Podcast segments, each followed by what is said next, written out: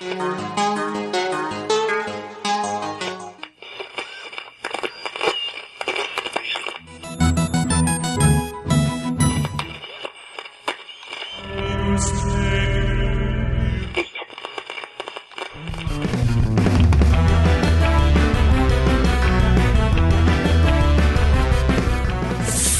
salve, amiguinhos da Love de todo o Brasil! Estamos chegando para mais um podcast e eu sou o Tovar. Aqui é o Kiefer. E eu sou o Hash. E hoje, amiguinhos, estamos aqui para aquele quadro especial que vocês tanto amam, vocês tanto adoram, que te ajudam a economizar. Esse quadrinho te ajuda a economizar, né, Kiffer? Nossa, e como? Ainda mais quando tem promoções e tal. Isso aí. Por falar em dinheirinho, estamos com PicPay e Padrim para quem quiser nos ajudar, para quem puder nos ajudar acima de tudo, né? Nós não queremos que você comprometa a sua vida financeira, mas se você puder ajudar, se você gosta do nosso trabalho e puder ajudar, é, ajuda bastante a pagar servidor, a pagar edição, a pagar um monte de coisa que a gente tem para manter esse projeto, que é um projeto que a gente gosta muito, no ar também.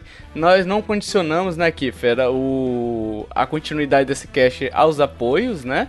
Uhum. A gente continua enquanto a gente conseguir, enquanto a gente tiver vontade de fazer a gente vai continuar, mas enquanto a gente está fazendo, quem puder ajudar vai ser de grande ajuda mesmo. Dois reais, cinco reais, enfim. Sim, demais. E tivemos sorteio já. Sorteio do New Super Sortudinho. É, durante o mês de fevereiro rolou esse sorteio aí. Nós não sabemos porque nós estamos gravando Pra vocês terem uma ideia, ouvinte, antes do carnaval, porque estaremos todo mundo na folia, todo mundo pulando bloquinho de carnaval, fazendo aquela. Nossa, Deus me livre. Deus me livre também, né? ah, é, eu vou estar fantasiado de sortudinho, comemorando o sorteio. Aí, ó.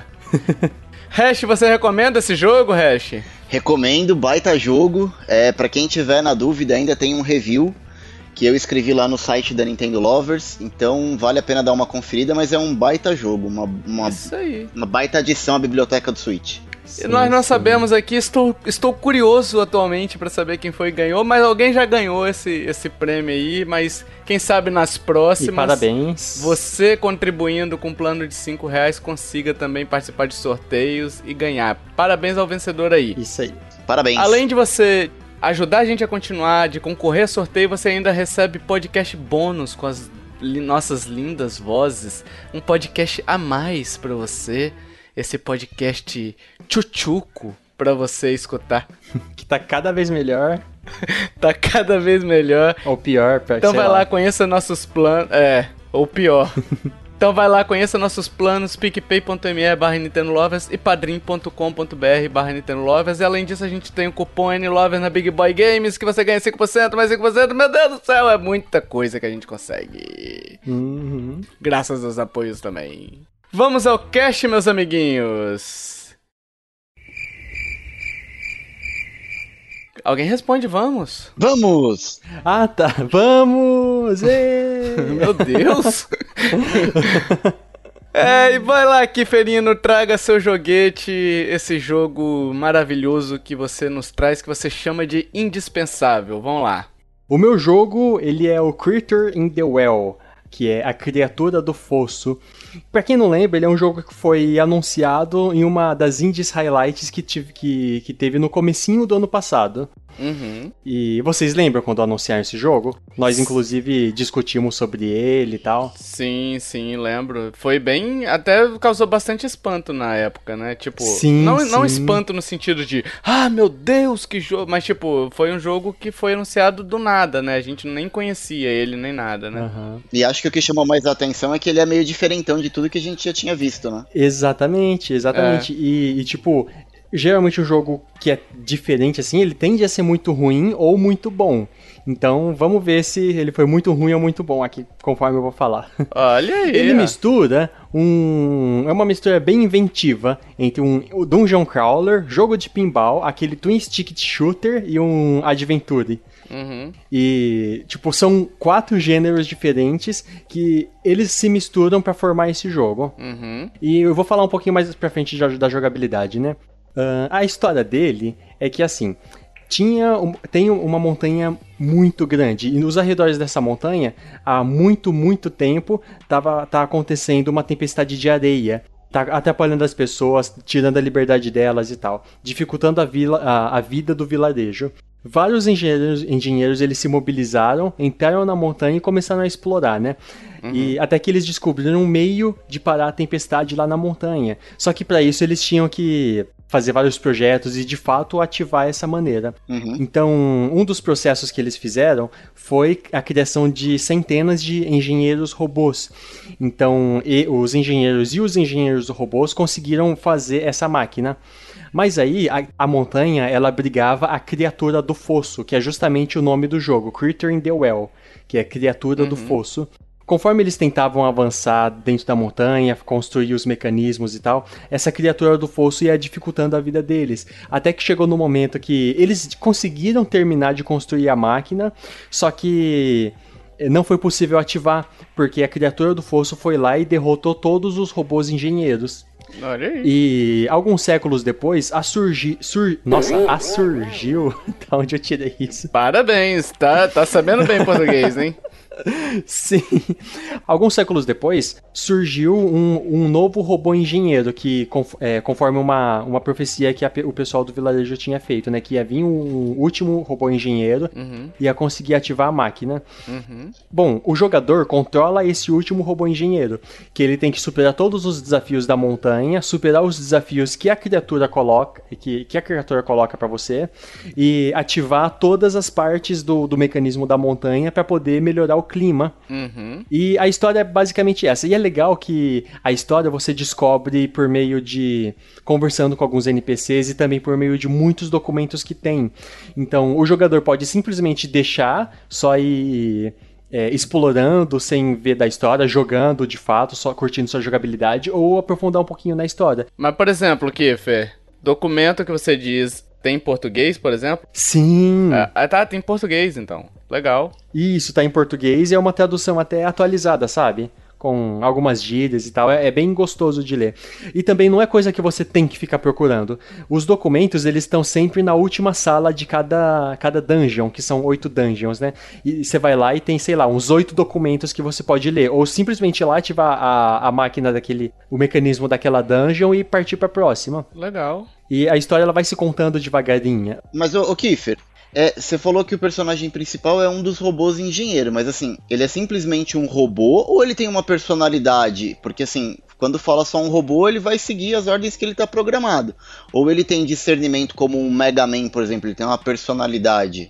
Então, ele não conversa, mas pelo que as outras pessoas conversam, tem alguns NPCs que você consegue conversar. Pelo diálogo deles, dá para perceber que o robô, ele só vai fazer isso. Ele não tem um, ele não tem um pensamento, sabe? Ele só tá programado para fazer isso. É uma programação, por exemplo, vai lá e salva a montanha. Aí a forma que ele vai fazer isso não, não, não importa. Entende? Uhum. Entendi. Entendi. É que eu acho difícil você criar empatia por um personagem que não tem personalidade, saca? Que é tipo uma programação. Ah, faz sentido, faz sentido. Mas eu acho que a empatia tá mais. A empatia que você cria nesse jogo tá mais com os, o pessoal da vila, isso, com a história. Uhum. Que ela é bem profunda. Não, no, nos trailers do jogo, eles não tinham foco na história, só na jogabilidade. Uhum. Então quando eu peguei ele, eu tava assim, ah, beleza, é um jogo com uma jogabilidade diferente, vamos ver no que dá. Mas no fundo ele se mostrou que tem uma história bem interessante, porque esse, o que eu falei da história é só a sinopse, tem muitas outras coisas por trás também,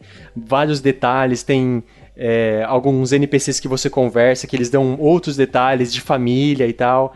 E eles falam da, da criatura também, é muito interessante. A desenvolvedora é a Flight School Studio. Não teve tantos outros jogos famosos dela, mas esse eu acho que é um, um bom jogo que se destaca. Pô. Legal. Então, a história, ela é totalmente opcional. Você pode só jogar ou querer passar por ela também. E quem for jogar, eu recomendo passar pela história, ler os documentos, conversar com a criatura, que é uma coisa que eu acho muito legal. Tipo, às vezes ela aparece em alguns momentos não pra te atacar, mas pra te intimidar. Só aparece uhum. os dois olhinhos dela no fundo do fosso, sabe? Como uma criatura do fosso mesmo. Aí você só clica lá e ela fala alguma coisa, tipo, você não vai conseguir, eu vou te derrotar, eu vou fazer isso e tal. É bem interessante. Dá pra ver que é, a criatura ela tem esse discernimento, ela não quer que a, a máquina seja ativada pro clima, pro, pra tempestade de areia ao redor da montanha sumir, né? Tá, mas e a jogabilidade, Kiff? Que eu tô olhando aqui até aqui uns trailers e tal, ele me parece, sei lá, um bullet hell com... meio bizarro assim, sabe? Tipo muita coisa acontecendo junto, um pinball ali, né? Sim, sim. É, Bullet Hell, ele tá. Em alguns momentos tem de fato uns projéteis que, que vão contra você. Uhum. Mas não é aquele, aquela quantidade imensa, sabe? O que vem contra você são as bolinhas. Mas, tipo, você não toma dano delas. Ah, tá. E, bom, ele é uma mistura de pinball com Dungeon Crawler, o Twin Stick Shooter e Adventure, né? Meu. Deus! E no jogo você tem que ligar vários componentes da máquina, que são oito dungeons. Em cada dungeon tem um componente da máquina que tem que ligar. Cada dungeon tem vários mapas, vários, várias, sal, várias salas, várias telas, que inclusive você consegue é, explorar um pouquinho mais e ir atrás de algum item secreto que vai te ajudar bastante na jogabilidade e tal. O que o robô de fato faz, ele tem que energizar os obstáculos e os, as coisas que ficam no caminho, que são energizáveis, né? Uhum. Para energizar, ele faz isso com a bolinha. Então o robô tem um núcleo que passa energia para a bolinha, aí ele, a, ele vai rebatendo a bolinha contra o obstáculo que vai sendo energizado. Sabe nos jogos de pinball que tipo fica batendo num determinado ponto, aí aquele ponto vai lá e desce, abrindo o caminho para outros. Então, é basicamente isso. Uhum. Então, tipo, sempre tem um respawn de bolinhas que, por exemplo, você pode energizar até três ao mesmo tempo e você vai lá e arremessa. Às vezes, ela to elas tomam uh, rotas diferentes. Então você, tipo, com o seu dash, você consegue ir atrás de uma, depois voltar e ir atrás da, atrás da outra, e ir atrás da terceira que rebateu. E, tipo, fica com umas 9, 12, até mais bolinhas na tela e rebatendo todas loucamente para elas ir contra os obstáculos e energizando os obstáculos. Energizando os obstáculos, você vai abrir caminho para as outras telas. Tem alguns de desafios e tal, mas tipo, não, o jogo não é difícil ele, ele também não exige uma boa mira, porque dá para perceber que ele tem um certo auxílio de mira. O hitbox dos obstáculos são grandes também, né? Deixa eu só te fazer uma pergunta aqui, Fê. Eu tô Oi. vendo aqui, por exemplo, tem hora que tá vindo três bolas pra cima dele, né? E aí ele uhum. fica dando espadada do nada, assim, e concentra as três bolinhas perto dele ali né? Isso, que aí é o momento que ele tá energizando a bolinha, que ele tá passando a, a energia do núcleo dele para as bolinhas, aí ele vai arremessar a bolinha contra os obstáculos. E é assim uhum. que você energiza os obstáculos. E tipo, você pode tanto pegar as bolinhas que estão paradas no respawn, ou tipo ficar segurando o botão que ele vai manter energizando, que ele fica batendo e a bolinha não avança, sabe? Ah, sim, sim. Aí as sim. bolinhas ficam, elas é, se aproximam dele, aí ele vai energizando e pode arremessar as bolinhas depois. Legal, legal. O Kiffer, e, e ele não tem nada de puzzle? É só ação, ação, ação? Os puzzles deles, ele é. Tipo, ele é bem mais ativo, sabe? Você tem que acertar os pontos no, no tempo certo, por exemplo. Aí você tem que. Alguns mais difíceis você tem que acertar no ponto certo, que aí a bolinha vai ficar rebatendo automaticamente em todos os obstáculos no tempo necessário. Mas aí é um jogo mais de ritmo, então, né? Que você disse. Ou não? Não tem Isso. nada a ver. Isso. Mais ou menos, mais ou menos. Ele não tem puzzles que você tem que pensar, mas você tem puzzles que você tem que ser tem que ter reflexo. Mas também, ah, uma parte muito legal é que você pode simplesmente passar desses puzzles sem. se não quiser. Caraca, que legal. No decorrer do jogo, você vai acumulando a energia do templo, que essa energia do templo, ela você vai, vai você vai ter ela para para fazer os upgrades no robô, ou você pode ir lá e usar essa energia do templo para abrir a porta, em vez de você fechar o circuito da sala, você vai direto para a porta para poder fechar, usar a energia do templo e abrir ela. Aí, Hash, essa é para você, hein, cara, que usa cheat, hein? Aí, ó. Não, não uso cheat. A Perfeito, música do hein? tempo é pra... não, a música do tempo é para mim porque eu gosto do Zelda Ocarina of Time. Não tem ah, nada a ver tá. com cheat. Entendi, entendi, tá certo. Aí, por exemplo, você pode ir para uma tela mais fácil e lá acumular várias energias do templo. É do templo, não é do tempo, não. Viu? Tá querendo usar cheat de novo aí, ó. Ah, droga. Mas olha, é a música do templo do tempo. Ah, não, aí não, Hash. Tá querendo, aí tá querendo demais. Tá usando muito cheat. Vai lá, Então, você pode ir lá e na mesma tela que você foi acumular bastante energia do templo e, e abrir as portas que não tá conseguindo. É, mas aí ele acaba se tornando muito fácil. É legal você tentar passar os desafios que ele, que ele te dá, né? Sim, sim. Ah, o robô ele tem duas ferramentas. Uma que ele usa pra energizar, que você viu que ele fica batendo e a bolinha não vai. E a outra é pra de fato pra bater. Uhum. A ferramenta que você bate, ela não tem diferença nenhuma. Você pode usar qualquer uma, é só estética. A, a ferramenta energizadora, ela às vezes dá alguns efeitos, por exemplo, acumula mais rápido, acumula mais energia, ou às vezes tem uma que tem mira. Ela sempre tem um efeito diferente que vai variar conforme a sua, a sua necessidade, a sua preferência ou o desafio. No final de cada dungeon, você tem que enfrentar o robô. O robô não, a criatura. Mas não é uma- um, um enfrentamento assim direto.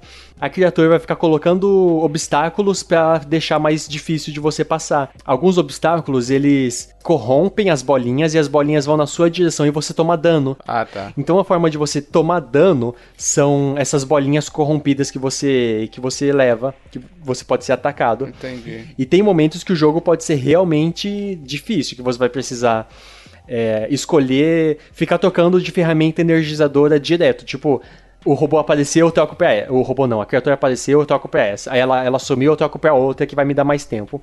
Então, é bem ativa a jogabilidade e ela precisa muito de, de reflexos, porque vocês viram um jeito que pode ficar frenético, né? Sim. Aí, tipo, você dá dash, bate pra uma bolinha, dá outro dash, bate pra outra bolinha numa direção e numa outra direção, enfim. Mas o Kiefer, deixa, eu- deixa eu te perguntar. Ele, ele já começa com todas as habilidades que ele tem, que nem você falou que ele tem as duas ferramentas.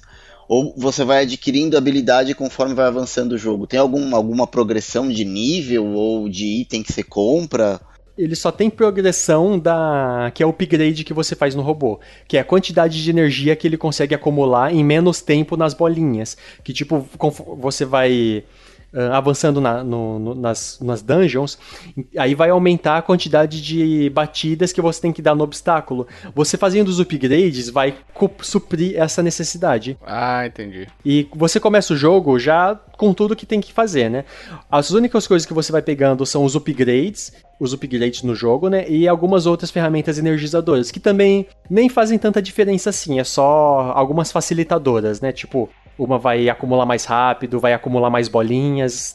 Tem algumas diferenças que variam conforme a sua jo- jogabilidade, né? Uhum. Um ponto que é muito especial nesse jogo é a parte artística, porque ele é um jogo que passa uma certa melancolia. E ele usa isso usando cores bem sólidas e uma falta de som, falta de música. E também a, a criatura do fosso te, te ameaçando e tal. Todo o clima denso e tenso das fases aumentam esse, esse essa, dão essa ambientação bem melancólica. Então ele é um jogo bem melancólico, o que faz bastante sentido, porque é um vilarejo que tá, que tá quase morrendo, que tá definhando, e você é o único capaz de salvar ele, né? Então ele é bem eficaz nessa, nessa questão. E graficamente ele é bem bonito também, né? Tipo, ele adota um visual mais minimalista. Uhum. É, até um visual top-down, né? De, Sim, sim. Não que top-down seja minimalista, né? Mas Ele ele, é adota esse simples, né? visual. É, bem simplificado, mas Uhum. mesmo assim, bem bonito, assim. Tipo, não é aquele simplificado, por exemplo, Minecraft, né? Que é bem simples e tal. Mas Ah, sim, sim. ele é bem, bem detalhado, mas ao mesmo tempo ele é bem simples. É difícil explicar isso, velho. Sim. Mas eu acho que foi justamente esse contraste, é- é- esse bug que dá na cabeça da gente quando a gente vê a primeira vez, que chamou tanta atenção naquela. ah, naquele ninja, né? Sim, sim. É, eu acho que pode ser. Quando você joga, percebe que ele é bem mais do que eles mostraram por causa da história. Uhum. Inclusive, tem até é, uma, uma coisa muito interessante que aconteceu comigo enquanto eu tava fazendo análise desse jogo. Porque, assim, é, é uma experiência bem pessoal que não envolve diretamente o jogo e tal, mas a minha a vida como que tava acon- no- nesse estado, né? É que, assim, eu peguei o jogo, tava jogando e tal, só que eu tinha esquecido totalmente que eu podia fazer os upgrades. Então eu tava, sei lá, na quarta, quinta dungeon, não tinha feito upgrade nenhum. Tava passando muita dificuldade. Eu tava, tipo, ficando muito estressado com o jogo, tava me dando dor de cabeça. Mas aí, Kiffer, aí você tinha que falar que na verdade é que você gosta de desafios. Chupa Dark Souls. Hein? É verdade, verdade. Aí, ah, foi só por isso, não foi, Guilherme? Foi, com certeza. Eu passei a- até a quinta dungeon sem fazer upgrade nenhum. Eu gosto de sofrer. É um desafio, é um desafio que você botou pra você que o jogo tá muito fácil. Aí você lançou esse próprio desafio, né? Sim, então fica a dica aí, ouvintes. Masoquismo pra quê, né? né? Eu tava lá pra quinta dungeon e tava passando muita dificuldade. Eu não tinha feito upgrade nenhum e, cara, tava até dando, tipo, estresse, tava me dando dor de cabeça, tava me dando uma angústia, sabe? E eu tava num momento da minha vida que tava muito difícil também, por causa da situação financeira e tal. Eu tava em São Paulo ainda. Uhum. Aí eu conversei com um cara que já tinha jogado esse jogo. Aí ele, ele falou: Kiefer, você fez os upgrades? Nesse momento que eu lembrei que eu não tinha feito nenhum upgrade. Pô, Kiffer, eu achei que, eu achei que o cara ia falar assim, Kiffer, você fez o upgrade? Cara, vai pra casa descansar e tá aqui 5 mil reais. Cara, o Kiffer, Olha, poderia ser também. O Kiffer é aquele cara que vai no Super Mario World e ele vai de cara na tartaruga toda vez. Aí o cara falou pra você, você já tentou pular? Não, é aquele que pega o cogumelo roxo, né? Cogumelo de É, veneno. então, pode ser também. Então, cara, aí eu comecei a refletir, porque, tipo, eu não tinha voltado atrás. Eu tava te- batendo a cabeça, dando murro em ponta de faca. Uhum. Eu não tinha voltado atrás, voltado no vilarejo pra conversar, pra ver o que eu tava fazendo de errado. Sim. Eu tava totalmente cometendo erro. E era o momento que eu tava na minha vida também. Eu tava insistindo no erro e não tinha pensado em voltar atrás. Aí. Então era o momento que eu tinha tomado a decisão de voltar atrás, que voltar para minha cidade que eu vim, que é Araçatuba. E de fato isso aconteceu. Eu voltei para Araçatuba. Ele foi um jogo que me marcou principalmente por isso, porque ele, por causa dessa minha dificuldade, ele, refletiu uma um momento que eu estava passando na minha vida. E até na minha análise, eu coloquei na. Eu citei com mais detalhes essa parte e coloquei a, a fra- essa frase no final: que voltar atrás não é uma coisa para perdedores. Que é- às vezes você precisa voltar atrás para continuar indo em frente. E foi isso que eu fiz na minha vida e no jogo. Aí no jogo eu voltei atrás e fui lá e consegui do nada upar seis níveis. Olha que o aí, jogo legal. acho que dá pra você upar até o nível 9. Aí eu fui do 1 até o 6 de uma vez. Aí foi mil maravilhas. Eu consegui passar tudo facinho, porque eu já tinha dominado os básicos do jogo insistindo, sabe? Tá vendo, Kiffer? É a vida te preparando. É. Exatamente, exatamente. E agora aconteceu exatamente o que, eu- o que aconteceu no jogo. Que eu voltei para essa tuba e consegui um emprego ótimo. Olha aí, ó. Parabéns, Ah, aliás, você. hein? Parabéns, parabéns. Perdemos, perdemos o estagiário, hein, Tomás? É, então. Olha, verdade. Kiferino, depois desse momento ensinamento do dia, quanto custa esse jogo mais ou menos hoje, Kifer? Na data, na- claro, na data de lançamento desse podcast, preço cheio, se ele tem promoção, você sabe dizer? O preço fixo dele é 15 dólares. Ah, não é caro, né? Assim, é é um preço padrão pra jogo indie, digamos assim. É que hoje o dólar tá na Isso. casa do cachapéu, né? Uhum. Pra não falar outra palavra. Aí hoje no Save Coins ele sai 72, 72 reais. Aham. Mas, e o pior é que ele não tem histórico de promoção nos últimos quatro meses. Então é. já dificulta um pouco. É que ele lançou recente também, né? Ah, ele é de setembro. Setembro não, ele é de julho, agosto, por aí. É, já, de- já deveria ter tido uma promoção. É, então. Mas também o relatório do Save Coins é quatro, últimos quatro meses. Às vezes na Black Friday ele. Aliás, já passou a Black Friday, né? Mas você acha que vale a pena pelo preço cheio? Cara, eu acho que valeria uns 10 dólares. Ah, pode crer. Os 10, no- 10 dólares você estaria, nossa, super sossegado, porque 15 dólares pra mim é preço de Stardew Valley. é, é, é. 70 reais eu pagaria no Stardew mesmo, cara. É, e olha que Stardew Valley é mais barato. É. O Cuphead também. Se você comprar por 15 dólares também, perfeito, ele também vale isso.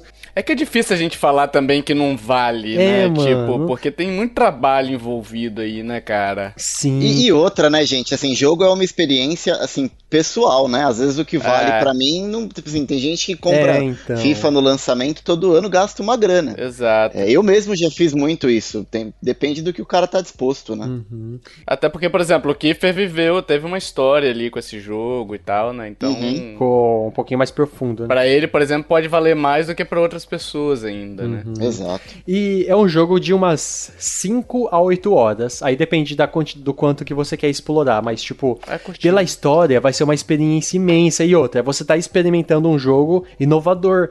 Porque eu acho que é o único jogo que inova tanto na questão de pinball assim. É, eu não lembro de outro jogo nesse nível. É uma experiência única, cara. É. É. uma experiência única. Se você é uma pessoa que gosta de experimentar coisas diferentes, vale muito a pena. Interessante. E ela tem no serviço de jogos de uma empresa muito famosa nossa. Aí, ó. Nossa, não. Não é minha? Quem dera se fosse minha. É, uma empresa que gostamos muito. Que Aí, ó. tem sua marca em vários computadores, um Aí, ó. videogame exclusivo. Interessei, hein, Kiferino. Interessei. Não tenho esse serviço aí, mas quem sabe um dia eu compre ele. É, se você vê por uns 10 dólares, eu acho que vale, vale muito a pena. É um jogo que você gostaria, Tovar, porque ele não tem desafios tão intensos Vai de ficar, tá. Ah, tá. Eu percebi que você tem dificuldades com explorações intensas, então ele é de boa. Não, meu, meu, meu problema é com jogabilidade ruim. Mas isso é Não, é- assunto pra outro cast. É, tudo bem, tudo bem. Então fica a dica aí, pessoal. Se Bom. vocês gostarem, podem me chamar nos comentários nas redes sociais. Sim, meus amiguinhos, vou agora pro meu joguinho. Vou agora pro meu joguinho, meu indispensável. Olha aí, Kiffer, eu não sabia que o seu jogo era de Android e o meu também é. Olha, é verdade. Viu? Não roda no, no iOS, só no Android?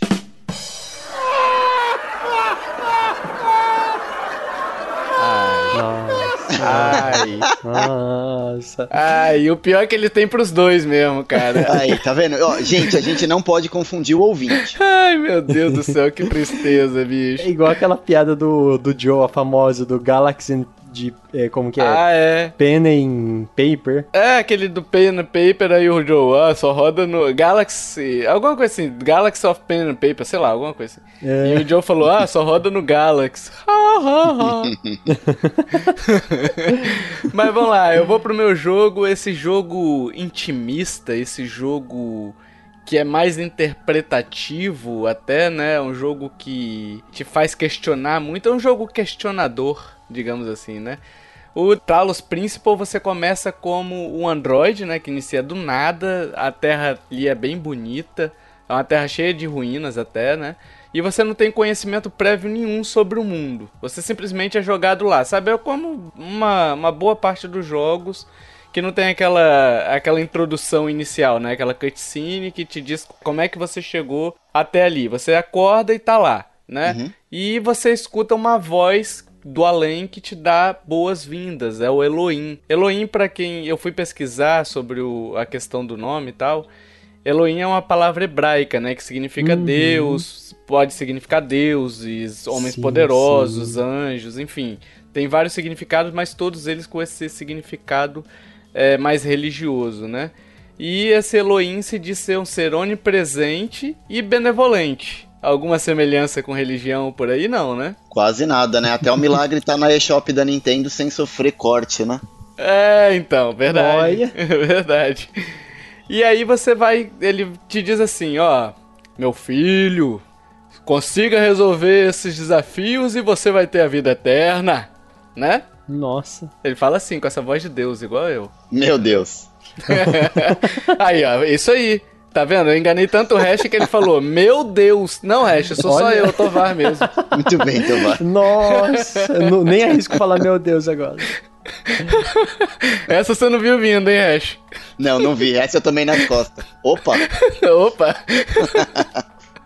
Mas enfim, o, o Elohim e o. Você tem o Elohim que te dá algumas. Algumas dicas da história, algumas. Ele te conta algumas partes da história, né? Você tem áudios espalhados aí, é como se fosse gravações de pessoas mesmo, contando alguma determinada história ou algo do tipo. E você tem os QR Codes, cartazes, enfim, você tem uma série de, de coisas que vão te, te ajudando a entender o contexto.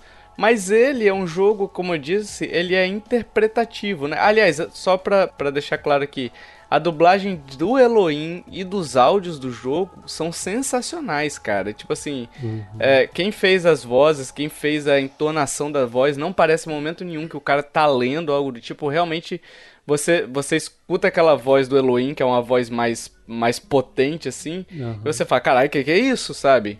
E tem em português, não? Infelizmente não, cara. Isso daí hum. eu falo infelizmente mesmo. Nem que fosse os, os textos só, né? Dubla, é, não a dublagem, mas o as legendas ou algo do tipo, infelizmente não tem, cara. Sim, seria bom mesmo. Vai afastar muita gente. Sim, por ser muito interpretativo, seria essencial, tipo, ter Sim. um entendimento 100% disso. Por mais é. que tenhamos o inglês sei lá, de 50% a 80% não é a mesma coisa, né? Sim. É, para quem quer viver o jogo na sua completude, ele precisa realmente você ter esse texto, sabe? Você ter essa bagagem de inglês.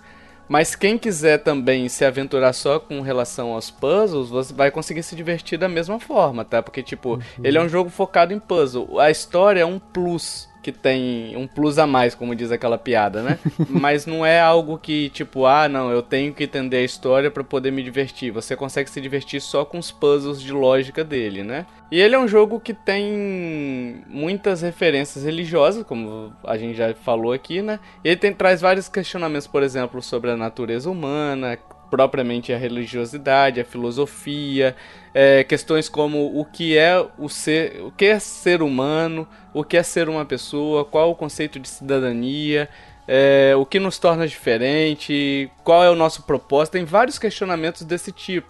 Só para ilustrar mais ou menos, um dos textos desse questionamento aí que tem nesse, nesse durante o, o, a trama ali, né?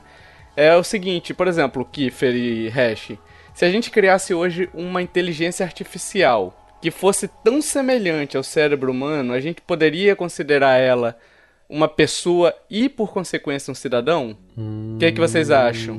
Discussão filosófica, se a gente levar pro lado da religião, não por conta da questão da alma, né? Nossa, sim. Isso. Mas a partir do momento que a própria sociedade ela converte uma pessoa, uma empresa, que é tão abstrata, por que não a gente não pode considerar uma IA como sendo uma pessoa? E é engraçado, né? Essa discussão lembra um pouco o Detroit Become Human. Não sei se vocês jogaram, mas eu joguei e, e tá vindo o jogo na minha memória. Que é um jogo de uma empresa que você que constrói androids, mas assim, que você olhando você não consegue distinguir se é uhum. humano ou se é e, e, eles acabam brigando por querer direitos iguais aos direitos de humanos, né? Porque eles são tão parecidos e, e têm personalidade como os humanos. É, perceba que na verdade a, a questão nesse caso, porque essa, esse roteiro que você está falando, ele até foi abordado em outras oportunidades, até do cinema, de outras sim, formas, sim. né? Uhum, uhum. A questão do robô querendo ser reconhecido como humano. Mas aqui a proposta dele é questionar não o direito do robô, mas é questionar o pensamento das pessoas, entendeu? Entendi. Tipo, porque é muito fácil você simpatizar com um robô. Mas quando você começa a questionar, é, que, é, questiona, é difícil, cara, explicar, porque é o questionamento interno da sociedade. Porque essa, essa questão, a gente considera uma pessoa jurídica, que é uma empresa, como uma pessoa. Ela uhum, tem personalidade. É verdade. Entendeu? Uhum. E, e, a gente não consideraria, por exemplo, uma, um, um IA que é dotado de de pensamento, né? Por mais que seja artificial, mas ele teria pensamento, teria um comportamento, porque é o que eu disse. Nessa simulação, nessa, nesse pensamento dele, ele, ele questiona se a gente criasse uma inteligência artificial tão semelhante ao cérebro humano. Seria uma pessoa, uhum. só que sem a carne e o osso, né? E o sangue, né? Uhum. Então, basicamente seria isso. Então, você vai encontrando esse tipo de coisa e cada questão que você responde, ela traz novas perguntas. E essas novas perguntas são abordadas durante o game, entendeu? Então, por isso que é uma pena ele estar tá sempre, tá todo em inglês, porque ele faz muita falta, né? É, pelo menos para mim, eu, eu tenho até uma certa bagagem de inglês, não sou um cara fluentíssimo, sabe? Mas, tipo, eu consigo me virar com inglês, então eu não perco sim, muita sim. coisa, né? E é legal você ter esses questionamentos, porque volta e meia eu me vi pensando nessas nesses questionamentos, mesmo depois de jogar o game, entendeu? Mesmo depois de, de desligar ele, eu falei, caralho, bicho, mas tem sentido essa porra, sabe? Uhum. É meio bizarro. É, você acabou se envolvendo, né? Sim, acaba se envolvendo. E a jogabilidade, ela tem a ver com a história? Tipo, ela tá ligada com a história? Não. Assim, sim e não. Porque determinadas coisas, eh, tipo assim, você tem que subir uma torre, né? A torre é a ascensão para ir pro reino dos céus, digamos assim, né? Uhum. Para alcançar a vida eterna. Aliás, o Elohim fala que você não pode ir pra torre, né? E você quer ir lá para ver o que que tem. Mais ou menos a filosofia até do Adão e Eva, né? Não coma maçã. Adão e Eva, não coma maçã, exato. Hum. Então ele tem várias alegorias ali, mas assim, a jogabilidade em si, ela é puzzle. Puzzle de lógica mesmo, né? Você tem que prender uma criatura aqui, um, um robô, para poder passar por ele, depois você tem que soltar ele para poder enfim, ele interagir com algum objeto que vai te permitir ir para frente. É tudo uma, um, uma questão de conhecimento ambiental que você tá, porque você você entra, só para o ouvinte entender, você entra como se fosse numa arena, né? Nessa arena você tem que resolver aquele puzzle, né? E, e aí você vai ter que entender aquele comportamento daquela arena para você poder resolver ele, abrir de, determinada porta. Às vezes você vai se ver voltando para poder progredir, entendeu? Uhum. Então é muito essa questão de lógica mesmo, são desafios de lógica. Basicamente as ações que você tem é andar, correr, pular, interagir com objetos e equipamentos, né? Os equipamentos que você vai ganhando, vai liberando ao longo da, da jornada.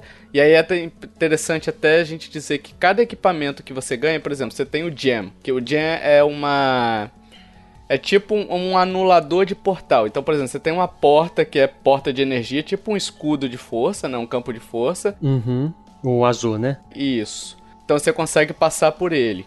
Aí você tem os, os condutores, os cristais de luz, que aí você consegue direcionar feixes de luz. Hum, uns é uns tripézinho. Isso, que aí a luz ah, passa por legal. ele e ele direciona para outra. Então você aponta assim, eu quero pegar a luz daqui e direcionar para lá. E aí você, quando você coloca aí no chão, ele vai fazer isso para você, entendeu? Uhum. Então você tem esses equipamentos, tem o ventilador, e cada equipamento desse que você incorpora na sua, no seu puzzle, você vai comple criando complexidade, né? Então cada elemento a mais Sim. cria uma complexidade de você conhecer aquele ambiente e utilizar os equipamentos da melhor maneira possível, né? Ele não tem combate esse jogo, ele não tem desafio de plataforma, não tem exigência de reflexo aguçado nem nada do tipo. Para não dizer que não tem combate, tem alguns momentos que você tem umas máquinas que podem te matar. E aí você tem que usar o ambiente para ou anular elas, por exemplo, você pode usar o gem numa bola que se você chegar muito perto dela, ela te persegue. Hum, e sim. aí ele desativa aquela bola e você pode passar do lado dela, encostar nela numa boa, entendeu? Ou você pode usar, por exemplo, deixar essa bola ir de encontro para uma metralhadora que fica no alto, que aí ela vai matar essa metralhadora e ela vai se explodir. Entendeu? Então você elimina dois com um só. Então, basicamente é isso. Que o combate, digamos assim, dele, entendeu? Uhum. Entendi. E, e, o jogo é muito longo, Tovar? Cara, é. Eu, eu, joguei ele no PS4, joguei um, eu zerei ele no PS4, joguei uma boa parte, estou jogando ainda no Switch, né? Rejogando ele. E, cara, pode botar aí umas. Acho que umas 15, 20 horas aí. Bonito eu fiz. Caramba. Porque eu fiz tudo também, né, cara? Eu, uhum. Aquele problema que eu tenho, né? E, e assim, o legal dele é que você tem esses desafios comuns, você tem, não precisa resolver todos, tá? Então isso é uma coisa legal. Mas para quem quiser resolver todos é muito divertido também, para quem gosta de puzzle e tal. Cada arena que você limpa, digamos assim, você ganha uma peça tipo de Tetris, uhum. chamada Glyph, que ele, ah, o jogo sim, chama sim. de Glyph. Aham, uhum. tem em cima aqui no, na HUD, né? Isso, isso. E aí você, por exemplo, você tem um conjunto de glifes A, B e C, por exemplo, dá acesso ao mundo A. Você juntou todas as glifes do mundo A, você pode ir lá no painelzinho do mundo A e aí vai aparecer tipo um tabuleirinho de dama que você tem que encaixar as peças direitinho para formar um, um, retângulo, entendeu? Uhum. As peças elas se juntam de uma forma que ela forma uma, um retângulozão. Você tem que descobrir como é que você vai juntar eles. Como se fosse um tangram. Isso. Hum, legal. Por aí. Outro que aí é mais quebra-cabeça também. É mais quebra-cabeça também.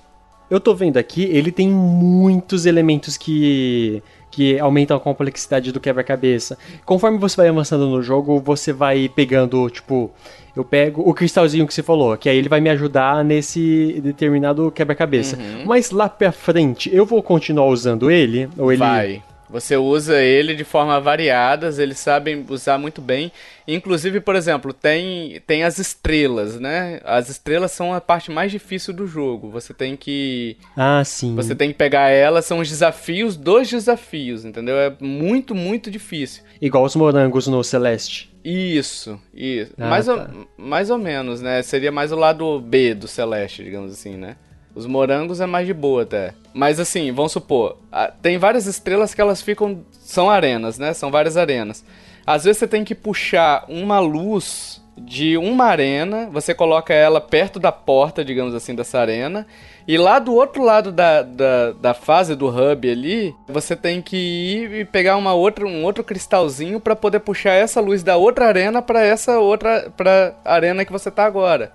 Pra poder liberar o, a estrela, entendeu?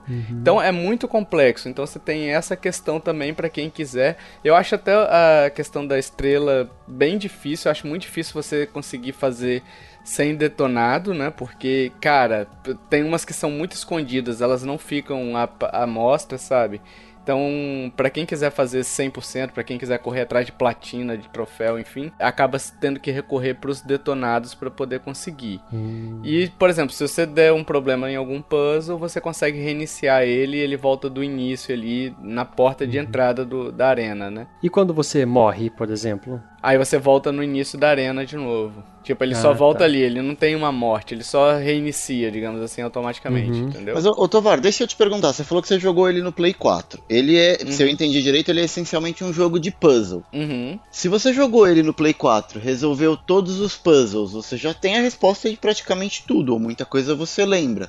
O que, que te motivou a voltar a jogar ele no Switch? Uhum. Cara, mais ou menos, porque são muitos puzzles, alguns realmente eu lembro, outros ainda eu tô quebrando cabeça, sabe? Uhum. Então, é porque assim, as, as lógicas não é um negócio que você faz A, B, C, entendeu? Às vezes você tem que fazer A, B, C, B, A, D, A, C, entendeu? Você fica indo e Hum, voltando, sim. às vezes, fazendo a mesma coisa sempre. Uhum. É muito difícil você ter esses passos na cabeça, entendeu? Principalmente os puzzles mais complexos. Entendi. Mas é porque assim, quando eu joguei, eu confesso que eu joguei no PS4, meio que eu, eu fui vendo a história, mas eu fui pulando vários textos que tem no terminal, entendeu? Que tem vários terminais ali que trazem textos também pra, Uhum. pra sua história. Dessa vez eu tô lendo todos, foi de onde eu tirei essa história do da IAI, né? IAI, olha aí que beleza, hein? E- Então, por isso que eu tô jogando ele de novo. Mas mesmo assim, eu tô gostando muito, sabe? De rejogar ele. É um jogo muito prazeroso, pelo menos pra mim, que eu gosto de puzzle, né? E a versão do Switch, ela veio a versão Deluxe, que ela já tem a DLC Road to Guerrena, Guerrena, que conta uma nova aventura e tal. E ela se passa até após os eventos do jogo principal, né? Só que ela traz desafios ainda, ainda maiores. Essa DLC eu não joguei ainda.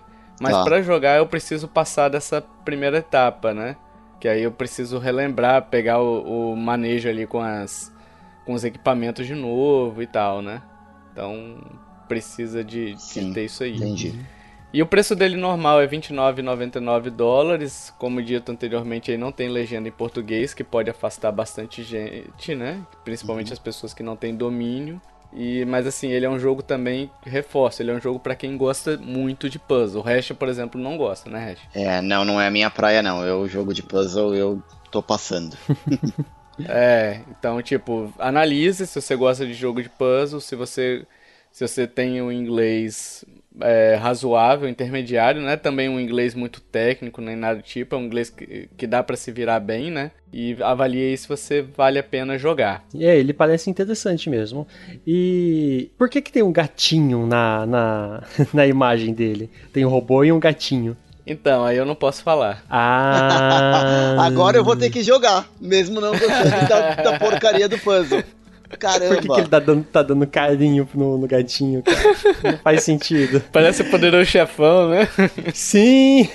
E o robô, Ele lembra aquele Projeto Zeta, já viram? Hum, sim, não, eu sei qual que é, mas. É, é um desenho. Sim, sim. Eu sei qual que é, mas nunca vi o, pro... nunca vi o desenho, não. É tipo um Gundam? Não, não, é um robô bem humanoide mesmo. Tá. Não dá pra ver porque é em primeira pessoa, né? Mas nas. É... Na, na tela de, do. a capa do, do jogo e tal. Mas ele lembra muito mesmo. Tipo, tem os detalhes do lado da cabeça que é diferente um pouquinho e tal, mas ele lembra um pouquinho. É o robô, né? Ele lembra mais, eu acho que o Eu Robô. Isso também. Eu acho que ele lembra mais isso aí. É, interessante. Jogarei talvez por conta do gatinho. por que que tem um gatinho? Será que o gatinho que é Deus? Ele que é o Elohim? Será? Olha lá, hein? Olha. Será questões filosóficas aí, ó? Hein? Será que somos comandados por um gatinho? Será que nossa vida não faz sentido? Meu Deus do céu, tá indo longe demais. Será que somos um ro robôs? É. Vivemos em um mundo de uma ilusão. Matrix. Numa Matrix, é. Várias questões filosóficas. É legal. E, ah, e ele é um jogo bem bonito. É. O que acontece? Eu joguei a versão do PS4, então eu tenho bagagem moral uhum. de falar a diferença dos dois, né? Isso, o port, né? Do port, isso. A versão do PS4 ela é melhor, só que a, a queda gráfica que teve no Switch ela é perceptível, principalmente quando você coloca uma do lado da outra, tá? Uhum. Mas, analisando o port por si só, tirando esse fator da comparação, não é uma queda gráfica que me incomodou nada entendeu? Tipo, é um jogo bonito ainda. Você só percebe esses problemas, digamos assim, se você colocar a comparação. Eu não senti tanto, tanto problema gráfico assim, não. Uhum. Exceto na versão portátil. A versão portátil é ruim, entendeu? Uhum. A versão portátil ela cai bastante. Ela tem um problema porque, assim, é muita questão de texto em terminal e tal que você tem que ler. Uhum. Até legenda também e tal. E no portátil as legendas ficaram muito pequenas e você não tem como aumentar Nossa. elas, né? E deveria ser o diferencial do Switch, né? Você perde o gráfico é. e ganha na portabilidade. Agora, se ele na portabilidade Isso. dá uma bagunçada. E o legal dele, assim, que se você, você tem opções de configurar o gráfico também. Você pode configurar o gráfico para mais beleza, que aí você tem você tem uma queda maior de frame rate em, alguns, em algumas situações. Ou você pode optar por performance. Eu optei por performance. Eu notei uma. Tirou, retirou alguns efeitos a mais e tal. Mas a performance ficou melhor, então eu preferi manter a performance e não uhum. a beleza do jogo, né? O jogo continua bonito, só perde alguns efeitinhos ou outro e tal, uhum. que, que sempre tem, né? Aquela firulagem. Então, tipo, eu mantive na performance e gostei bastante. Eu achei um porte muito bom, cara. Sinceramente, eu acho muito bom de alguém que já jogou o PS4, né? A versão do PS4. Ele tem uma trilha sonora boa? Cara, ele tem uma trilhazinha sonora de. Tipo um cor... uma catedralzinha assim, que você tem hum, a... o coral, tipo aquela. Gregoriano, não? Uh, imagina um coral numa catedral. Tipo, uhum. uh, aquela voz meio de, de noite feliz, de Natal, sabe? Aquela, aquela ah, sensação sei, de que você tá sei. tá entrando numa igreja, num coral de Natal, digamos assim. Uhum. É, diferente de gregoriano. Mas assim, ela vai e some ao longo do tempo. A, a, música é muito boa. Eu achei a ambientação sensacional, entendeu? Mas não é uma música irritante. Não, não. É uma música bem boa. Ah, tá? legal. E ela vai e volta, não fica o tempo todinho tocando coral, porque enche o saco também, pessoa ficar uhum. no coral o tempo todo, né? Então, ela aparece em vários pontos e tal. É bem boa, assim. Se vocês puderem até escutar, você acha fácil no YouTube aí para poder escutar. É uhum. É bem bonita, assim, a, as músicas, né? Não me incomodou, não. A ambientação dele sonora também, de efeitos, de efeitos sonoros, também é bem competente, assim. Pô, parece um bom jogo. Legal. Sim, sim. E Rachezito, você, meu amiguinho, você que está hoje substituindo o. É um cheat por outro cheat, hein? Nossa, verdade. O Joe pelo Hash saiu o cheat master e entrou o cheat aprendiz. Cara, eu, eu uso no máximo Konami Code de cheat. Não, não mais do que isso. Aí, ó. Konami Code já serve também. Vai lá, Hash, traga seu joguito. Bom, Qual é o seu jogo da vez? Eu vou falar de Oh Boy. Não é um jogo muito novo, na verdade, Oh Boy ele é produzido, ele foi desenvolvido pela D-Pad Studio. Uhum. Ele foi lançado em 2016 para o Play 3, para o Xbox 360 e ele chegou no Switch em fevereiro de 2018. Uhum. Ele foi um jogo que ele levou muito tempo de produção, ele levou mais de 8 anos em produção, então era um jogo que a galera estava esperando bastante. Ele é um jogo todo feito em pixel art e ele tem o estilo de aventura e plataforma. Ele lembra algumas coisas, ele tem alguns pequenos elementos de Metroidvania, mas o foco dele é a plataforma. Ah, eu sempre ouvi o pessoal falando que ele era Metroidvania. Eu achei que o elemento principal dele era esse, não é não, né? Não, não é. O o que, que ele tem de Metroidvania? Ele tem coisas de Metroidvania porque assim, você libera partes do cenário com algumas habilidades que você ganha. Ah, tá. Só que assim, não é habilidade, o personagem, ele. Então vamos lá, vamos falar um pouco do enredo, e aí depois, na hora que eu falar da jogabilidade, a gente vai entender o porquê que ele tem algumas coisas de Metroidvania. Na minha concepção, Uhum. ele é mais plataforma do que efetivamente Metroidvania, tá? Uhum. Mas vamos lá, o jogo ele conta a história do Otus, que é um menino coruja, e ele é mudo. Ele simplesmente é mudo. Uhum. Ele tem um treinador que se chama Asio, que é o mestre dele, ele é meio que o líder ali do, da corte, da, do, do grupo das corujas ali.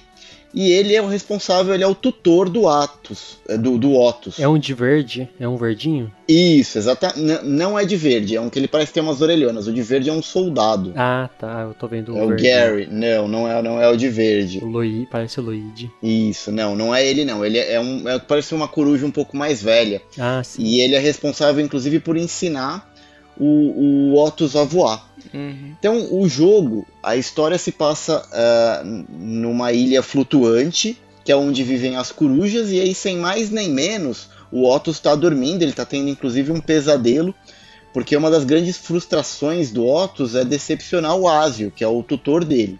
Uhum. Então o o Otus carrega isso com ele, ele é muito introspectivo. E justamente pelo fato dele não falar é que tá a beleza do jogo. Porque mesmo ele sendo pixel art, você consegue bater o olho e, consegue identificar quando o Otus tá triste, quando ele tá com medo, quando ele tá ansioso. Então o jogo é muito bem é, desenhado. A arte dele é muito bonita. Hum, legal. Por falar nisso, Hash, eu tô vendo aqui uma parte aqui, ele você falou de bem desenhado, tem uma parte aqui, eu acho que no iníciozinho do jogo, que ele tá conversando, enfim, com alguém aqui, né? Uhum. E tem um efeito que eles botaram, tipo, é uma camada, né? Ele é um, ele é um jogo 2D. Sim. Eles botaram uma camada de, de terreno, assim, de chão, de grama, no primeiro plano ali, que ele se integra com a parte de trás Dá profundidade, né? da profundidade. Parece que é um campo aberto de 3D mesmo, né? Sim. Ele é muito bonito. Muito, muito bem trabalhado. Caraca. É, demais. E assim, o pessoal, eu acho que boa parte do desenvolvimento foi desenvolvendo ou talvez pensando em como dar profundidade para um personagem que ele é mudo usando Sim. pixel art. Então assim, Sim, o desafio é grande. E, e, assim, o Otto, Uhum. é, o Otus, em nenhum momento ele, você vê uma legenda dele ou, ou alguma frase que ele esteja pensando, você não vê nada. Ele realmente não fala, ele é um personagem mudo. O que você sabe da história é de ouvir o que os outros personagens falam pra ele, mas ele em momento nenhum interage falando, né? E a, e a expressão facial dele, né? Exato, exato. Bom, e o Otto estava dormindo e de repente a, a ilha flutuante é atacada por um outro grupo rival das corujas que são os piratas. Então o jogo começa e você é introduzido na história do jogo simplesmente numa batalha entre a corte das corujas e os piratas espaciais, vamos dizer assim. Uhum. Porque os, os piratas têm algumas naves que voam, alguns barcos que voam e tal. É é meio futurista esse lance dos piratas. Mas você não tem background nenhum. Obviamente, você começa a jornada do Otus imaginando que simplesmente ele vai sair para combater os piratas e ajudar a salvar a ilha flutuante. Mas com o decorrer da história, você começa a entender que a missão do Otus é muito maior do que aquela. Você com- começa a entender qual que é realmente o objetivo dos piratas, por que, que aquela ilha está flutuando. Então tem uma série de coisas por trás ali que você só vai descobrindo com o avançar da história. Caramba, que legal. Uhum. É, esse é o plano de fundo da história. Você simplesmente cai ali no meio, começa uma jornada pequena que vira muito grande com, com o decorrer do jogo. Hum, E aí, obviamente, não pode dar spoiler, né? Exatamente, não pode dar spoiler. Ah. Inclusive das habilidades que ele ganha também, não vou poder dar muito spoiler, porque Olha. tem, tem relação com a história do jogo. A história, ela é da- da- dada somente pelas conversas. Tem documento que você pega, alguma coisa assim? Tem, o jogo ele tem alguns é colecionáveis, não, ele tem colecionáveis é, para melhorar habilidades e ele tem colecionáveis que te traz um pouco mais de informação sobre a história. Hum. Então você pode coletar moedas, que, que funciona como se fossem uns anéis grandes, assim, que o Otus passa pelo meio desses anéis. E ele É, coleta moedas, né? Coletando essas moedas. Lembra muito Superman 64, né? Ah, não, pelo amor de Deus. Só porque voa e tem anel, mas pelo amor de Deus. Sempre tem que citar aqui. Meu Deus. Mas é verdade, caralho. Sacrilégio falar uma coisa dessa. Esse jogo é tão bom, cara. Pelo amor de Deus. Poderia ter, poderia ter remake, né, Tovar? Poderia ter remake, mas vai lá, Ash, continua. Vamos lá, a jogabilidade dele. Ele é diferente dos outros, vamos dizer assim, Metroidvania, apesar de eu não considerá-lo um Metroidvania, porque o Otus, ele não ganha habilidades. Ele começa e termina o jogo exatamente com as mesmas habilidades. Então o Otus, ele é capaz de voar, ele é capaz de usar o spin, que é tipo, ele gira em torno do próprio Uhum. eixo, ele tem um dash e ele é capaz de carregar coisas. Então o Otus Uhum. começa o jogo com esse set de, de movimento, e ele termina o jogo com esse set de movimento. O que acontece é que você encontra, você vai fazendo amizades durante o jogo. Então você- Ah, os seus tá. amigos têm habilidades que te ajudam a desbloquear e a alcançar áreas diferentes do cenário. Por exemplo, o cara de verde que o, o, o Kiefer falou, ele é o Ged, ele é o Jed. E, e a- ele é um soldado, então ele tem a habilidade de atirar. Sim, é isso mesmo que ele faz. Exato. Quando o Otus é, junta com ele na mesma party, o Otus começa a carregar o Get e o Get vai fazer os disparos de arma de fogo. Uhum. Então você tá acoplando gente no, no teu time. Ele funciona, pra quem é das antigas vai lembrar, ele funciona muito parecido com o Turma da Mônica em O Resgate. Sabe aquele remakezinho do Underboy? Aham. que você vai pegando personagens da turma da Mônica e cada personagem tem uma habilidade diferente e você consegue acessar áreas diferentes.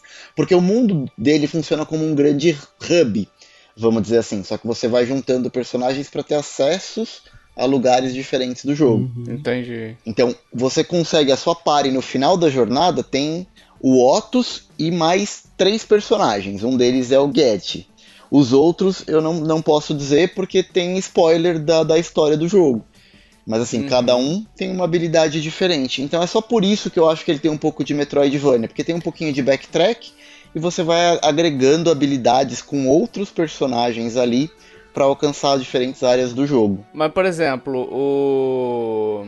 O que você tá falando basicamente seria até questão de, de. Me parece. Posso estar errado, mas me parece até uma questão mais linear. Você vai ganhar uma habilidade que vai te dar acesso a uma outra área, que é mais ou menos o que o Zelda faz com os bumerangues e tudo mais, né? Com os itens dele, né? Uhum. Uhum. Esses personagens que você libera, eles te au- auxiliam de alguma forma num- numa batalha contra um boss ou numa batalha contra inimigos normais? Sim. Ou eles são só pra poder liberar, quebrar alguma coisa, entendeu? Não, os personagens, os teus aliados, vamos chamar assim, eles estão com você durante todo o tempo do jogo e você pode trocá-los a qualquer momento. Você não precisa chegar num determinado lugar para você trocar. Ah, É, eles explicam isso no começo do jogo, quando você vai começar a teletransportar os aliados, vamos dizer assim. Eles dizem que tem um, um artefato ali, um equipamento que te possibilita trazer os aliados na hora que você precisar. Uhum. É mais justificando por que você consegue fazer isso o tempo todo. Mas o, o está sempre carregando um aliado que tem uma habilidade diferente que você vai usar, inclusive, durante combate, durante batalhas contra chefe, para passar em alguns, algu- algum- alguns segmentos de fase com plataforma. Então, eles estão contigo o tempo todo. É, a única coisa que você comentou, Tovar, que não funciona bem assim é o lance da linearidade. Ele não é muito linear. Inclusive, ele não te diz aonde você precisa ir. Você não Ah, tem tá. um lugar no mapa que fica piscando e fala, cara, você tem que vir pra cá. Aí, Tovar, você não gosta disso. Já não gostei. É, você tem que prestar atenção nos diálogos, tem que prestar atenção, porque assim, você vai descobrir onde que você tem que ir conversando com os NPCs. Aham. Então o cara vai te dar uma dica de um lugar que você precisa ir.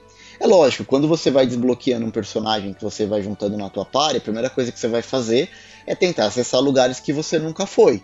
E, e mais ou menos a história vai se desenrolando por esse caminho. Mas tem sim momentos que você precisa voltar e ir para algum lugar que algum NPC te falou isso em determinado momento e que você vai precisar lembrar ou enfim, vai ter que caçar essa dica em algum lugar de onde você vai ir. Mas se eu posso dar um, um- um- o meu parecer sobre isso, Tovar, eu também não gosto. Quando o jogo te deixa muito solto e eu perco tempo sem saber o que fazer no jogo, normalmente eu desisto. Mas com o Old Boy isso não acontece com muita frequência e normalmente você não fica muito tempo perdido. Você acaba se encontrando. Então são mais claros. Se ele te diz no diálogo, eu acho de boa, entendeu? Tipo, o que eu não gosto é você tem um mapa gigante e falou, ah, se vira aí, velho. Aí eu não tenho tempo pra perder mesmo, não, velho. Não, não, ele te diz e os diálogos você tem a legenda em. Ele é todo legendado em português, ele não tem dublagem, mas aí você tem a Ah, opção de legal. legendas em, em português. Hum, bom. É, já é um adianto, né? Sim, um baita adianto. Até pra você entender a história, porque a história é profunda. Você vai descobrir com o passar do, do, do tempo, com o avançar da história, que, por exemplo, o clã, a corte das corujas, existe há muitos anos. É uma civilização antiga. Então você vai se aprofundando e é fundamental que você tenha esse entendimento da história também. E a música dele, o resto que eu tô escutando, tô, tô conversando com vocês, eu não tô escutando a música, né? Mas ela é boa ou, ou é bom pra jogar podcast o jogo? Não, então, você pode usar uh, para jogar podcast. Eu, eu- eu Pra eu escutar, né? é, para escutar podcast, perdão. Eu, eu não sou muito favorável disso, porque assim, eu, independente do jogo que for, eu acho que a trilha sonora é parte da experiência do jogo. Aham. Sendo ela boa ou ruim, é parte da experiência do jogo. O que eu posso dizer é, a trilha sonora de Oh Boy, ela não é uma trilha sonora marcante. Mas ela é Ah, uma tá. boa trilha sonora. Como a gente costuma dizer lá no, no fliperama, é não inflói nem contribui. Assim, Ela é competente. é uma, é uma. Exato, ela entrega o que ela precisa entregar. Não é nada de outro mundo que você vai. Meu, eu preciso ficar ouvindo isso enquanto eu tô produzindo alguma coisa, estou trabalhando, vou pôr a trilha aqui pra ouvir. Não. Mas eu acho que ela, ela ambientaliza bem o- o jogo. Ela entrega o que ela precisa entregar. Uhum. Ela não é, não é memorável, mas é boa, assim, né? Exato. Tipo, ela é legal, né? De Exato. você tá jogando e tá escutando aquela música, você fala, caralho, já escutei essa música aqui, tô de saco cheio dela, né? Não, é mais exato. ou menos isso, né? Isso, ela Tá, funciona top, bem top. sim. Um outro ponto que você falou, Tovari, que vale a pena eu mencionar aqui, é a batalha contra os chefes. Uhum. Porque eu acho que é um dos pontos fortes do jogo. Porque assim, você tem alguns chefes durante a jornada toda e cada um é muito diferente um do outro. Uhum. Então tem alguns que você precisa pensar um pouquinho, não adianta você ir pro arrebento, hora da porrada e vamos só esmagar botão porque não vai funcionar. Uhum. Então você precisa pensar direitinho qual que é o, o teu membro da party que vai te ajudar melhor contra esse chefe, Uhum. qual que é a melhor estratégia para adotar, e eles normalmente, normalmente não, todos eles são muito bem desenhados, são muito bonitos. Então eu acho que é um, é um, bom destaque para fazer aí. Uhum. Eles são aquele esquema de padrão, por exemplo, ele tem um padrão de ataque, você tem que aprender esse padrão de ataque, usar contra ele ou algo do tipo, tipo Zelda, diga, voltando aqui no Zelda, né? O Zelda você tem os inimigos, tem os chefões e ele tem um padrão de ataque, você conhecendo ele, você vai passar com certa relatividade, com certa facilidade, né? Relativamente fácil assim, né? É, eu entendi, mas eu acho que não. Eu acho que um chefe só tem um padrão bem definido que você consegue pegar ali depois de duas, três tentativas, mas os outros chefes não. Eles têm movimentos aleatórios, é lógico que dentro de um, uma pré-configuração ali, mas você não é algo que Uhum. você consegue pegar ali fácil e simplesmente ir no automático e, e- e fazer, não. Acho que o jogo, a IA é bem, bem programada, mas ele não é, ele, ele é um jogo que ele é difícil porque você precisa saber direitinho e prestar atenção aonde você precisa ir. Hum, sim. Mas é, ele não é difícil o desafio que ele te dá para você passar dos chefes ou passar de uma determinada parte da fase. Entendi. E ele não parece ser confuso também. Pelo que você falou, você consegue saber certinho o que tem que fazer. O fato de explorar, você é recompensado? Então, você é recompensado porque você pode coletar, pegar os itens colecionáveis que vão te dar mais informação sobre a história. Uhum. você vai juntar mais moedas daquelas de, de, de anel para você comprar alguns upgrades de, para os parceiros da party. Só que ele tem um ponto negativo nisso, porque assim, ele não te diz se naquela área que você tá, você já pegou quantos colecionáveis ou quantos faltam para pegar. Hum, sim. Então você nunca sabe se você tá procurando no lugar certo ou não. Então eu, particularmente, não, não curto ficar jogando Uhum. no mesmo lugar ali o tempo todo sem saber para onde eu tô indo, se eu já peguei tudo ou não. Porque de repente eu tô perdendo um tempão ali e eu já fiz tudo que eu precisava ali naquele pedaço. Sim, sim. Então eu me preocupei muito mais em seguir descobrindo a história por mim mesmo e falando com os NPCs do que ficar buscando colecionável.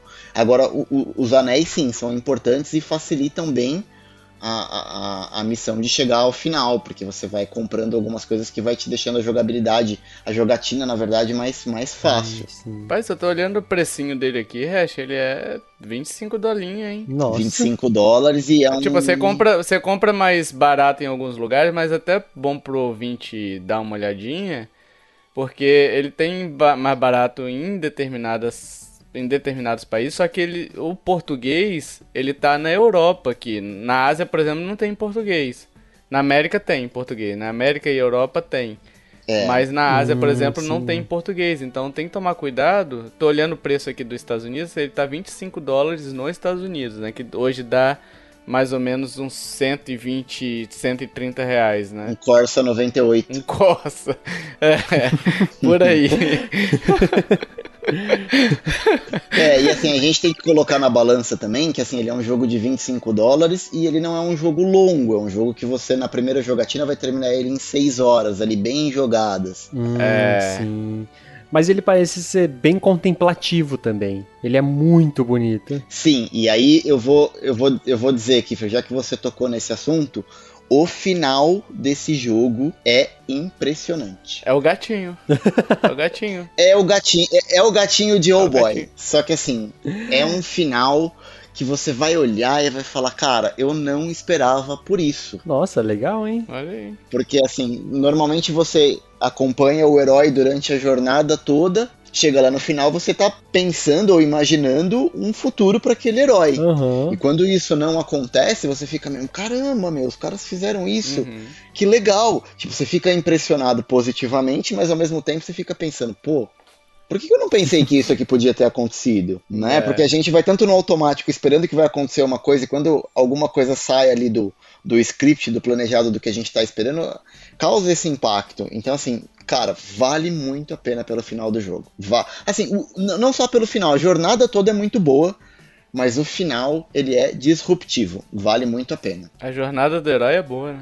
A jornada do herói é muito boa, mesmo porque o Otus é, é um menininho, assim, que introvertido, que não malemar consegue ali voar nas aulas de voo com, com o Asio, com o mentor dele, e, e ele acaba tendo um papel fundamental ali pro, pra corte, pro grupo dele das, das corujas. É, é muito bacana, vale muito a pena. Cara, interessei. Não sei se eu pegaria por esse preço não, mas de repente vai entrar no radar aqui pra uma promoção. É, o preço tá meio forte. Eu paguei mais caro, eu tenho a versão física dele. Então eu comprei Mas você também, né. Hash? Você tem um probleminha, né? Eu sou dodói da cabeça? É isso que você tá querendo dizer? É, não queria falar não, mas já que você tocou no assunto, já que você fez o- a sua autoavaliação, né? Quem sou eu pra discordar? Deu, deu gatilho. Comprem, a arte da capa é linda. Caramba. Comprar pela arte da capa é foda. Mas só o jogo é lindo. É, não, não foi esse caso desse jogo, mas eu já comprei jogo sim pela arte da capa. Não julgue um jogo pela capa. Pois é. Ele tem alguns cenários que lembram a Donkey Kong. Tem. Principalmente aquele, Os internos. aquele cenário de espinho. Ah, dá, tá bom. Lance É, de sim, espinho. de, de espinho sim, e tem alguns internos que eu acho que lembra também o- alguns cenários do Donkey Kong Tropical, Tropical Freeze, o Tropical Freeze. Ah, que são internos dentro de algumas, algumas cavernas e templos, eu acho que lembra. Nossa, bonita mesmo a capa aqui, eu acabei de Nossa, ver. é muito bonito mesmo, hein, cara. Não compraria a versão física, mas é bonita a capa. Tovar, compra, joga e depois você me diz o que você achou. eu não, você não manda em mim. Eu acho que uns 15 dólares estaria justo, hein? Quanto? Uns 15. É, Kiefer, 15 dólares. É. por, um, por um jogo indie, eu acho que sim. É... 25 você compra Resident Evil 2 Revelations. Não, Resident Revelations 2 por 20 dólares. Ou seja, é melhor você economizar 15 dólares, né? é, é, eu não sei. Assim, eu se eu tivesse que comprar de novo, se eu tivesse que jogar ele de novo, eu diria que vale pela experiência que o jogo me proporcionou, mas de novo, como eu disse, é, é, isso é particular. Ah, legal, aí é, aí é bom. É um bom motivador isso. É, eu, eu gostei do jogo e eu acho que vale. Se a gente comparar com a média de preço dos jogos indies que a gente tem, ele é caro. Uhum. Principalmente porque a gente tá falando de um jogo de 2016 que chegou no Switch em 2018. É. É, verdade. E, e Hash, por exemplo, eu pagaria 25 dólares no Time Spinner fácil, fácil. Pois é, tá no meu radar também para comprar. Logo, Nossa, logo cara, menos. vai atrás, vai atrás. Eu acho que você vai se impressionar com a história dele. Dá pra você comprar ainda, tá disponível para comprar, você não paga porque você não quer. Você jogou no Game Pass porque você quis. porque, ué, eu comprei pelo Game Pass também. A minha mensalidade tá lá. Tá paga, tá né? paga certinho, tá paga. Então, tecnicamente eu comprei. Ele é meu, enquanto eu pagar. É, então.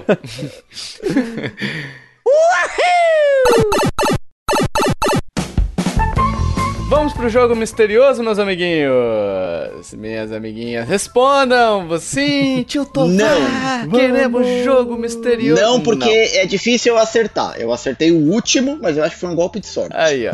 Falar em acertadores. Acertadores aqui, Arthur Pieri, Lívia, Michel, Hash, que escreveu Hash O Samurai. o Samurai. Samurai, né? Enfim, né, né Kife? Aquela piada Samu... maravilhosa sua. Nossa, mano. Foi minha Aquela essa aí? vergonha ali. Foi, foi sua. Eu lembro até hoje daquele dia. Não, não, então não, então não, não foi minha, não. Certeza que não. Ruim assim? Nossa. Piada boa minha foi o Sekiro. Não, aí não. É, o Thiago Torquato, olha aí, ó, o mito voltou, o doutrinador voltou.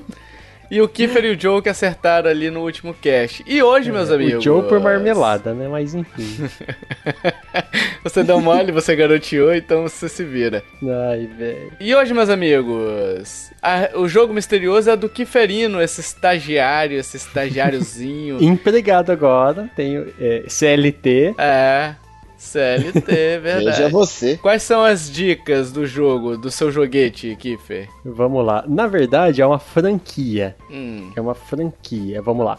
O primeiro jogo da minha franquia saiu na década de 2000. Uhum. E a dica 2. Sou uma franquia de RTS de exploração espacial. Mas peraí, peraí, sabe, Kiffer.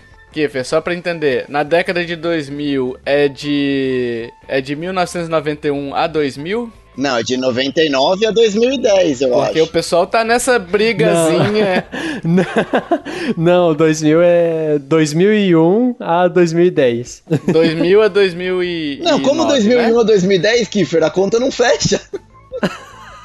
Sim, porque ó, um você faz com os dedinhos, não, fala, para, fazer igual é no 99, 99 não, vidas. é 99 a 2010. Não, ok, é 2000 a 2009, né? Tá, pode ser, porque o jogo tá entre aí. Tá. O certo, ó, só você pensar, década de 90 é 90 até 99. Então se a década Não, mas de 2000 é 2000, shh, quietinho. 2000 a 2009, vai. Ai, velho. Tá. A primeira dica, o jogo saiu. É, o, o, primeiro jogo da minha franquia saiu na década de 2000, né? A segunda dica, sou uma franquia de RTS de exploração espacial. Pra quem não sabe, RTS é estratégia em tempo real. Eu tive que pesquisar, viu? Eu não sabia. é, estratégia em tempo real. O, a dica 3. Dizem que meu produtor se inspirou imaginando coisas em seu jardim. Maconha, A dica né? 4. Maconha. Ai, eu não tinha pensado nisso, hein? Mas também faz muito sentido. Essa dica também encaixa perfeitamente com a franquia, viu, Tovar? Porque só tá É, sobre, verdade. efeitos, sobre efeitos entorpecentes pra imaginar essas coisas. Aí, ó. Enfim, o- a dica 4. Meus fãs esperam o anúncio do meu retorno até hoje. Superman 64, até aí eu já sei qual é. Vai lá, Kiffer. Ah, é, enfim. Meus, o- a dica 5. Meus protagonistas adoram frutas. Olha aí, Kifferino. Cara, essa matou, viu, cara? E é isso aí. Kiferino, parabéns pelas dicas, eu já sei qual que é, mas a gente só vai dar a resposta no próximo cast. Então, se você sabe a resposta, se você está pulando na cadeira aí agora, felizinho, felizinho, você pode ir lá no nosso post e tem um formulário para você participar e ter seu nomezito lido aqui também nesse podcast por essa voz que vos fala. Enquanto isso, meus amiguinhos, deixe suas opiniões aí nos comentários. Se você sentiu vontade de comprar algum jogo, se você já jogou algum joguinho que a gente mencionou aqui, deixa aí nos comentários, vai ser muito legal ler suas opiniões e interagir com vocês, porque vocês também participam deste podcast. E a gente também tá pedindo review no iTunes, então vai lá, ajuda a gente, faça aquele review maroto, dê 5 estrelas que ajuda demais a gente a aparecer. Todas as nossas formas de contato, e-mail, redes sociais estão nos links do post. E Hash, muito obrigado, meu amigo, por ter participado aqui com a gente, por ter sido esse a substituição do cheat pelo cheat, 6 por meia dúzia. Aqui, divulgue aí onde é que você tá, meu amigo. Bom, antes de mais nada, prazer é todo meu. Obrigado pelo convite mais uma vez. Eu adoro gravar com vocês. Me chamou, eu tô aí. Bom, eu escrevo review aqui pro Nintendo Lover, vira e mexe, tô participando aqui das gravações, mas também ajudo o pessoal lá do Fliperama de Boteco. Então, quem quiser conhecer o nosso trabalho, o nosso podcast lá, é www.fliperamadeboteco.com. Lá tem todas as informações da nossa rede social, tem é, todos os podcasts no site. Fiquem à vontade, inscrevam-se lá. A gente fala um pouco mais de jogos antigos, uhum. mais da parte retrô. E lá a gente é um bando de maluco falando sobre jogos e, e cultura pop. Espero que vocês conheçam e gostem. Legal. O link do, do do site vai estar tá no, na descrição desse episódio aqui, então vai lá na nossa página e acessa também, junto com o formulário, né, que você já deve estar tá preenchendo aí, já que está agoniadinho, né? Querendo dar resposta a qualquer custo. Sim. Exato. Falou de maconha, eu sei, eu sei, eu sei. Abraço, Joe. é isso aí, olha aí, ó, gratuito. Enquanto isso, meus amiguinhos, se você curtiu este podcast, compartilhe, ajuda a divulgar, chama papai, chama mamãe, chama vovô, chama vovó, chama tio, chama titia, chame o Android D2, aqui que tá fumando aquela maconhinha, hein? Nossa, ah, Marcelo, putz, mano. Ah, não, agora que eu entendi, R2D2, Android D2. Que raiva. Nossa, você foi fundo, hein, Tovar? Achei que você não ia. Ah, demorei pra pegar essa, cara, demorei. Eu pensei primeiro no R2D2, né? Mas Marcelo D2 e Marihuana. É, eu tava até fazendo barulhinho aqui, cara. É uma, é uma junção, cara. Foi uma piada boa. Foi refinada, foi refinada. Chame o Bob Marley também pra poder, né? Don't no worry. é isso, meus amiguinhos. Até o próximo podcast. Valeu. Tchau, tchau. Tchau. Falou.